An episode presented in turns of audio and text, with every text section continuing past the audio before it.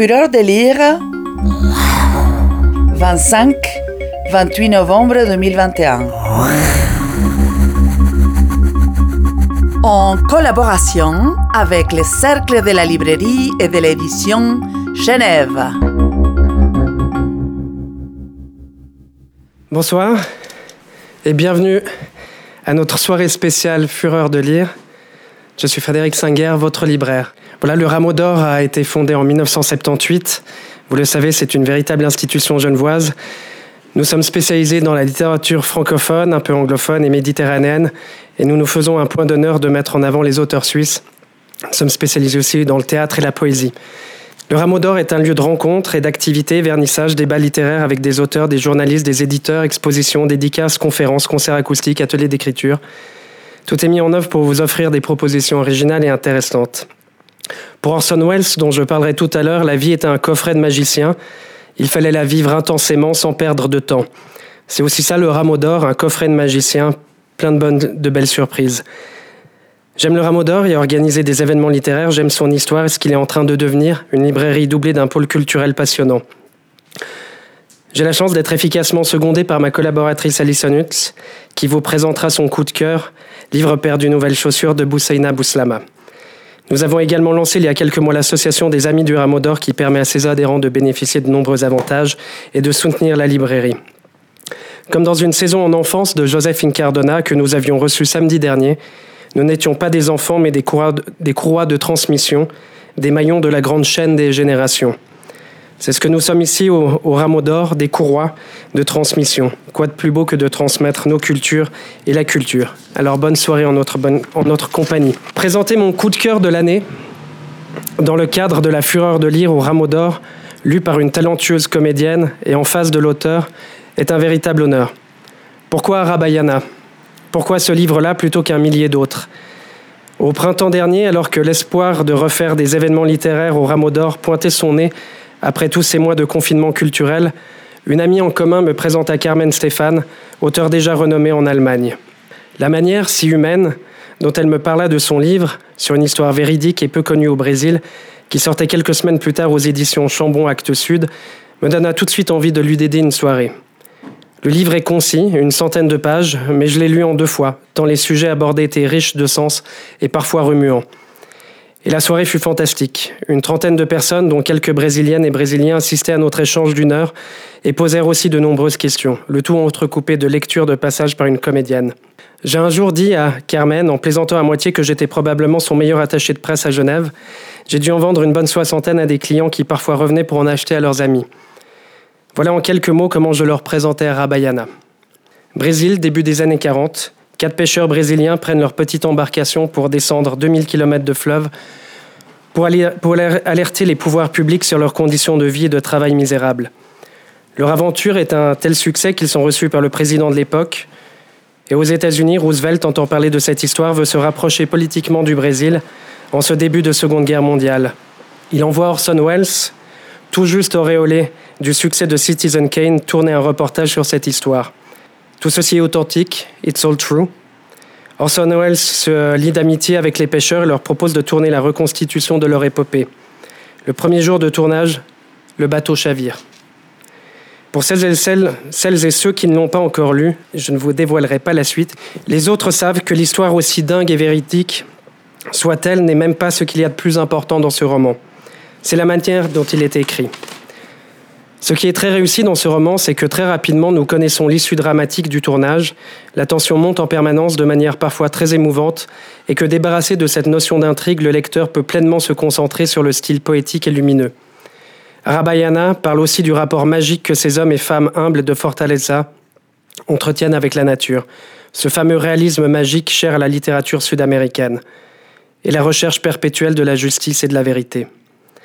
Le livre de Carmen Stéphane s'appelle It's All True d'après le titre du film d'Orson Welles il était sorti d'abord en Allemagne. Des amis germanophones m'ont confirmé que la version originale était merveilleuse, tout autant que la traduction magnifique des très renommés Camille Lucher, directrice aussi de la collection Domaine allemand aux éditions Zoé, et Alexandre Pateau, que l'on salue ici.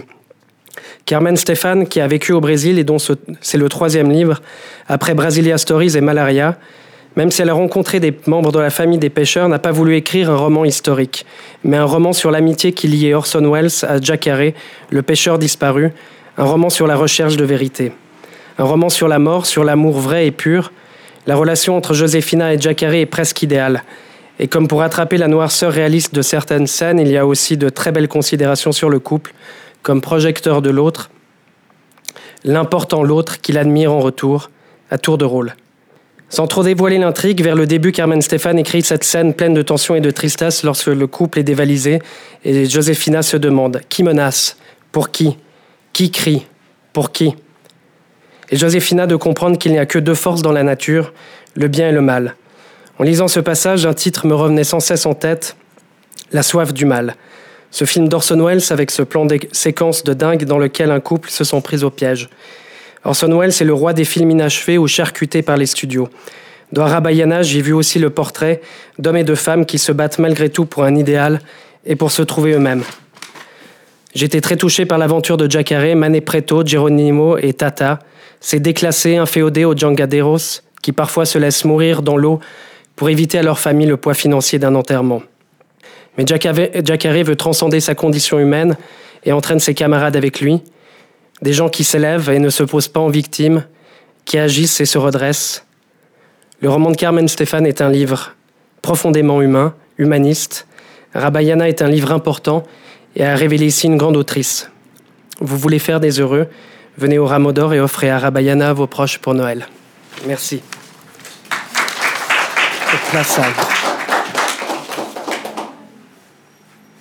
Bonsoir. Alors je me présente, Ibrahim Lina. Jacaré avait 9 ans quand Pedro, son cousin du même âge, s'était noyé dans la mer. Sa mère se tenait là, dans l'embrasure de la cabane en roseau. Il n'y avait pas de porte. Elle l'attendait et il sut que quelque chose s'était passé. Jacari remontait de la plage à pas lents. Il sentait le sable qui enlaçait ses pieds comme du plomb liquide. Lorsqu'il fut à deux pas de sa mère, elle lui dit Pedro est mort. Il la regarda avec les grands yeux des enfants, où tout se déverse encore sans filtre et où tout demeure. Il ne parla pas. Il ne parla avec personne car personne ne lui parlait. Il n'avait jamais fait face à une telle situation. Il alla chercher, chercher des roseaux, fabriqua un petit bonhomme qu'il gribouilla au charbon noir. Sa mère le prit par la main et l'emmena à la cabane de sa tante. Il l'entendait crier très haut, très aigu, un cri sans fin. Sa gorge se noua. Il ne savait pas où diriger son regard. Alors, il regarda l'océan, l'horizon. Le désespoir remplissait les yeux de sa mère, mais même le lendemain, même les jours suivants, elle ne lui parla pas de ce qui s'était passé. Elle continua comme si de rien n'était. Pourtant, il avait bien deux oreilles, il avait deux yeux, une bouche. Pour la première fois, il ressentait sans le comprendre tout à fait que les hommes, quand ils n'étaient pas sincères les uns envers les autres, n'étaient plus liés par le cœur. Le cœur de sa mère battait son cœur à lui battait tout près. Mais ils étaient séparés, sur deux planètes à des années-lumière l'un de l'autre, parce qu'ils n'étaient pas sincères. C'est la vérité qui relie tout. Être relié quand il prenait la mer, c'est ce que voulut Jacaré, une fois devenu pêcheur. Quand ses enfants restaient sur la plage, il leur disait de serrer le poing gauche dès que le petit point disparaîtrait à l'horizon. Il serrerait le sien au même instant quand disparaîtraient les petits points, ses enfants. Quand il partait pêcher pendant plusieurs jours, il disait à Joséphina, sa femme, de regarder la lune. Il ferait la même chose, et ainsi leur amour se rejoindrait sur la lune. Il lui donna un coquillage. La nuit, elle pourrait y coller son oreille pour entendre ce qu'il entendait. Plus tard, quand Jacare eut disparu dans la mer, son fils, Francisco, posait parfois le coquillage sur l'oreille de sa mère endormie. Elle ne l'a jamais su. L'important n'était pas qu'elle le sache, c'était qu'il le fasse. Rien dans l'enfance d'Orson Welles ne me paraît naturel et limpide. Sa mère lui a appris à lire et écrire avec des citations de Shakespeare. Elle le tenait enfermé dans une boule à neige, dans un monde fait de pieds et de rimes. On dit qu'il avait trois ans quand il a joué pour la première fois dans un opéra. On dit qu'à six ans, il avait voulu se jeter du haut du balcon pour échapper à ses leçons de piano. On dit que le soir, dans la cuisine, il était assis entre Caruso et un magicien mondialement connu. Son père, un inventeur, avait quitté la famille très tôt. Toutes ces choses s'amoncelaient devant son esprit. Quand on a eu une enfance si compliquée, peut-on jamais apprendre à se connaître vraiment? Se connaissait-il? Le jour de son neuvième anniversaire, sa mère le fit venir à son chevet. Il ne lui restait plus que quelques jours à vivre. La tache jaune de son visage sur l'oreiller, ses yeux troubles. Ce sera l'image qu'il gardera d'elle avant qu'elle ne fasse éteindre la lumière. Neuf bougies brûlaient sur son gâteau. Elle m'a dit C'est le cercle enchanté. Dans la vie, tu auras tout ce que tu veux. Mais tu dois souffler très fort. Tu dois les souffler toutes. Et tu dois faire un vœu. J'ai soufflé à plein poumon. La chambre a été plongée dans l'obscurité et ma mère a disparu à jamais. Parfois, lors des veillées funèbres, je me surprends à penser que, de toutes mes erreurs, la plus grande a été de ne rien souhaiter ce jour-là, le jour de mon anniversaire, juste avant la mort de ma mère, écrira plus tard Orson Welles, vieillissant. Le 6 mai 1942, a-t-il soufflé toutes ces bougies? A-t-il souhaité en ce jour de son 27e anniversaire, peu de temps avant que Jacare ne disparaisse sous ses yeux dans la profondeur de l'océan?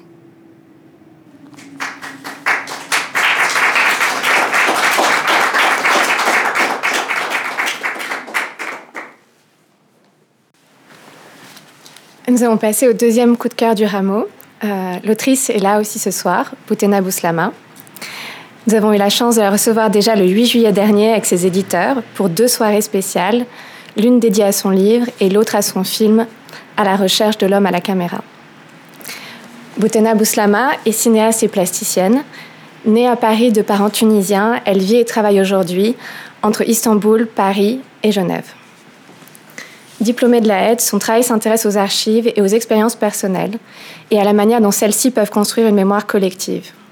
Son livre, Livre perdu, Nouvelles chaussures, est paru en mai 2021 chez Art et Fiction. C'est un recueil de lettres adressées alternativement à ses parents et à ses éditeurs qui retrace dix années de sa vie entre 2010 et 2020. Il s'agit d'un récit épistolaire à la première personne qui crée tout de suite un sentiment d'intimité très fort avec le lecteur ou la lectrice. Au fur et à mesure des lettres, on découvre aussi le ton drôle, parfois dramatique, mais toujours incisif de l'autrice. Une partie du récit concerne Genève, puisque Boutena Bouslama y a vécu plusieurs années, et le regard porté sur cette ville et les gens qui y habitent est particulièrement intéressant. C'est un regard à la fois critique, douloureux et nostalgique sur la façon dont elle, elle s'y est sentie chez elle et dont elle a été ensuite forcée d'en partir. Par quelques objets, la bibliothèque de ses parents, sa collection de livres, ses paires de chaussures, elle retrace cette quête d'un lieu et d'une vie qu'elle pourrait enfin s'approprier. L'écriture de ces lettres devient une tentative de faire tenir ensemble toutes ces expériences de déplacement, de séparation et d'exil. Pour expliquer ce, que c'est d'être toujours dans un entre-deux, entre plusieurs langues, entre plusieurs cultures, entre plusieurs pays et entre plusieurs vies. Ce n'est évidemment pas un point de vue neutre, mais politique, même si le titre ne le dit pas tout de suite, Livre perdu, nouvelles chaussures. On pourrait se demander ce qui est politique dans cette liste, mais on comprend très vite qu'il s'agit en fait des armes mises à sa disposition pour s'affirmer dans le monde comme femme et comme artiste. Tout de suite, place à la lecture. Lettre au père. Genève 2010. Bonjour. Je n'ai jamais pu vraiment te parler, et c'est probablement pour ça que je ne sais pas comment t'écrire. Je me suis quand même décidée à le faire, comme j'ai entrepris toute cette histoire avec nos, tes livres. Et c'est dans un livre, acheté en bas de la maison, à la librairie du boulevard, sur la rue de Carouge, que j'ai emprunté ces phrases à Kafka. C'est avec ces mots qu'il commence sa lettre au Père. Très cher Père, tu m'as demandé récemment pourquoi je prétends avoir peur de toi. Comme d'habitude, je n'ai rien su te répondre, en partie justement à cause de la peur que tu m'inspires, en partie parce que la motivation de cette peur comporte trop de détails pour pouvoir être exposée oralement avec une certaine cohérence. Et si j'essaie maintenant de te répondre par cet écrit, ce ne sera encore que de façon très incomplète, parce que, même en écrivant, la peur et ses conséquences gênent mes rapports avec toi. Et parce que la grandeur du sujet outrepasse de beaucoup ma mémoire et ma compréhension. Moi aussi, je pense que certaines choses entre nous deux outrepassent ma mémoire et ma compréhension. Je n'ai pas la force de rivaliser avec les professionnels du conflit qui t'ont récemment entouré. Je n'aurai peut-être pas le courage de t'envoyer ces lettres, ou tu ne voudras pas les ouvrir, mais en les écrivant, je préfère ne parler que des seules choses sur lesquelles nous avons réussi un jour à dialoguer. Les livres, le théâtre, le cinéma, l'art, même le plus contemporain que tu qualifies toujours de ratatouille pseudo-intellectuelle. C'est la seule chose que les professionnels du conflit ne pourront jamais nous enlever. Cette chose que je n'arrive pas à nommer et qui prend source dans quelques rangées de livres, quelques étagères de vinyle et de vieilles cassettes. Cette connivence autour de ta bibliothèque. Dans ces livres, j'ai trouvé une Tunisie rêvée, jamais connue, que tu as toujours sublimée pour moi à travers les écrivains et artistes du groupe Tahat Sour. J'ai trouvé aussi un Moyen-Orient que j'ai d'abord vécu dans les romans de Naguib Mahfouz et les poèmes de Nizar Kabani, dont les recueils politiques et érotiques étaient souvent cachés derrière les dictionnaires. Je me suis toujours permis un certain libre, service dans ta bibliothèque, souvent sans ton autorisation, car je n'avais pas le droit de lire certains livres avant l'âge de 14 ou 16 ans, en fonction des auteurs. À deux reprises seulement, tu m'as mis un livre entre les mains. La première fois, c'était la trilogie, le livre des jours de Taha Hussein. Je n'avais que dix ans. Tu m'avais dit que c'était important pour mon écriture de bien m'imprégner de son imaginaire fécond et de sa plume noble. La deuxième fois, j'avais 17 ans, et c'était Notre femme dans la charia et la société, de Tahar Haddad. Tu m'avais juste dit qu'en tant que femme, je me devais de le lire. Aujourd'hui, il paraît que je suis une jeune plasticienne aux préoccupations féministes et qui place l'écriture au centre de sa pratique. Je ne trouve rien d'autre comme meilleure conclusion. Au revoir. Lost and Found, Istanbul 2019. Chère maman, ça a mis une petite décennie mais la bibliothèque familiale a fini par émerger, une fois tous les cartons et containers déballés. Finalement, rien ne se perd, rien ne se crée, mais décidément, ça se transforme. Je reviendrai sur cette transformation un peu plus tard. Pour le moment, j'ai voulu profiter de cette découverte pour souligner l'ironie du sort. C'est maintenant moi qui ai perdu la mienne de bibliothèque j'ai conclu Histoire de famille avec ce rêve de bibliothèque personnelle, d'un atelier d'artiste et d'un chouette appart genevois. Pendant mes trois années d'assistanat aux beaux-arts, j'ai pu avoir une collection décente de livres et d'éditions d'artistes. Je suis même la, très fière propriétaire de trois Albertines Zoulot. L'un d'eux est un dessin de moi, enlaçant avec beaucoup d'affection un long cactus dont les épines me transpercent. Albertine me l'a offert la première année où on a travaillé ensemble. À ce jour, ce dessin reste un portrait, fort fidèle de ma vie. Il m'a suivi dans mes déménagements, jusqu'à ce que j'ai pu avoir une sous-location au Paquis. J'avais enfin mon appart genevois, malgré le cinquième étage, sans ascenseur et les punaises de lit. J'avais aussi réuni assez de matériel pour monter un atelier de micro-édition. Les choses allaient dans une bonne direction. Mais j'ai été obligée d'abandonner tout ça dans les caves de mes amis quand j'ai quitté la Suisse avec une grosse valise et aucune idée de ce que deviendrait ma vie. Pendant longtemps, j'ai gardé le réflexe de me lever en disant Attends deux secondes, je vais te montrer un chouette livre qui parle de ça. Mais je me rasseyais vite. Deux ans plus tard, il a enfin été clair qu'il fallait libérer les caves. Les livres sont les seuls rescapés chez un ami qui vit en France voisine. La plupart de mes affaires personnelles sont parties au secours populaire. Le matériel d'édition a été récupéré par des amis ou sacrifié à la fourrière. C'est ce jour-là que j'ai vraiment entendu le fracas de mon rêve genevois en train de s'effondrer. Je me répète que ce n'est pas temporaire. Elle attendra cette bibliothèque. Et un jour, ma vie se stabilisera. probablement pas ici à Istanbul. Et je pourrai alors répatrier mes affaires, mes 15 cartons de livres, comme j'ai répatrié en, en 2018 mon carton de chaussures. Comme ta bibliothèque, j'ai cru que j'avais moi aussi perdu à jamais quelque chose qui m'était cher ma collection de chaussures. Elle dormait dans une cave inondée par un dégât d'eau, et le carton était introuvable. Pendant quatre ans, j'ai vécu cette perte de chaussures comme le cataclysme du millénaire. J'étais inconsolable, comme si j'avais perdu un organe, comme si quelqu'un de très proche avait une mort horrible, ou comme si une partie de mon âme avait été désintégrée. Old Books, New Shoes 2. Istanbul 2019. Chère maman, ça y est, j'ai la chaussure de Cendrillon. Chaque année, quand je le peux, c'est-à-dire quand j'ai le visa et que mes papiers de séjour en Turquie sont en ordre, je passe mon anniversaire à Genève. Je sais que je n'arrête pas de répéter que je ne me sens plus chez moi à Genève, mais c'est ce que j'ai de plus proche d'un chez moi en attendant ma prochaine destination. D'habitude, je fête avec une quantité indécente de fondue et de raclette et parfois une, visite nostalgique au Testy Chicken au Paki.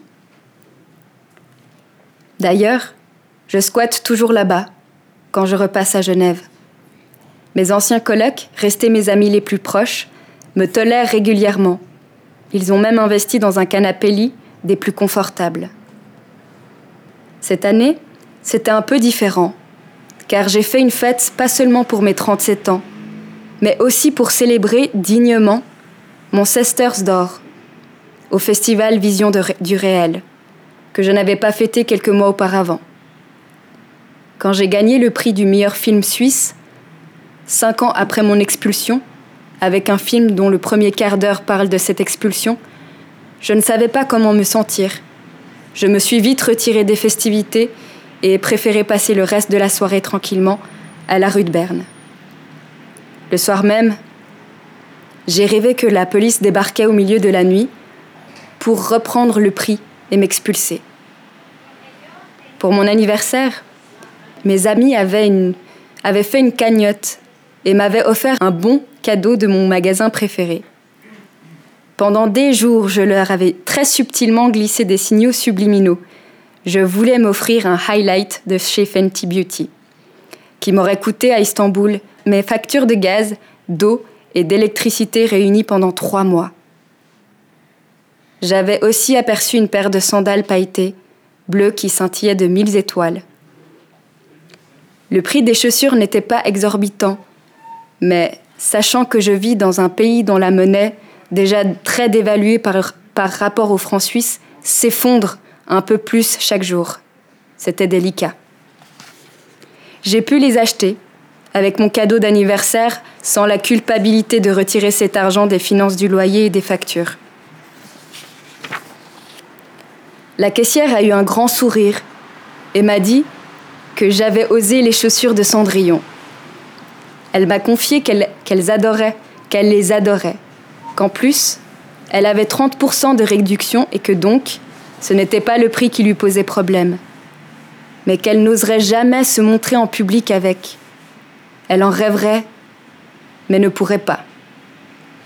Le brillant, les talons aiguilles, ça fait trop. Trop voyant, trop femme.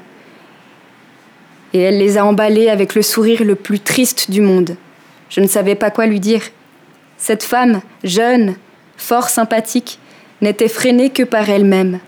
Elle s'interdisait un petit plaisir, juste d'avoir ses chaussures de cendrillon. Pour rester dans le plaisir et les paillettes, je voulais te parler d'un geste de bienveillance entre femmes. J'ai quand même pas mal forcé la dose dans nos derniers échanges de violence entre femmes. Récemment, j'ai été au Maroc pour un festival de films dont tous les participants étaient hébergés dans le même hôtel. Le soir de la cérémonie d'ouverture, j'ai vu passer dans le hall une silhouette en léopard pailleté brillant. J'ai été médusée.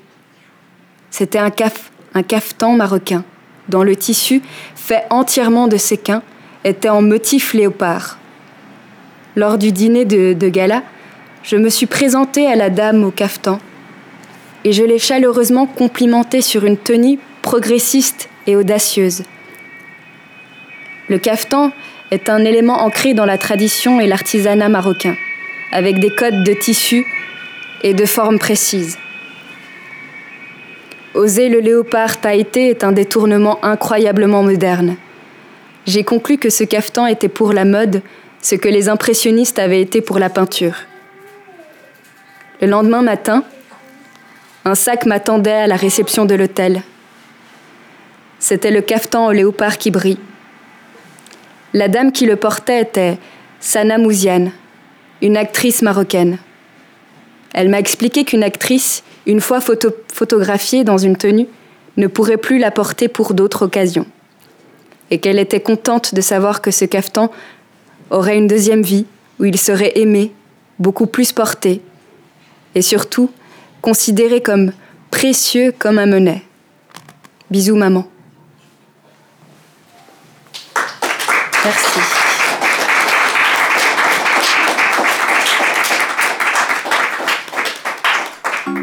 Fureur de lire 2021. Un festival littéraire de la ville de Genève. Organisé par la Maison Rousseau et littérature.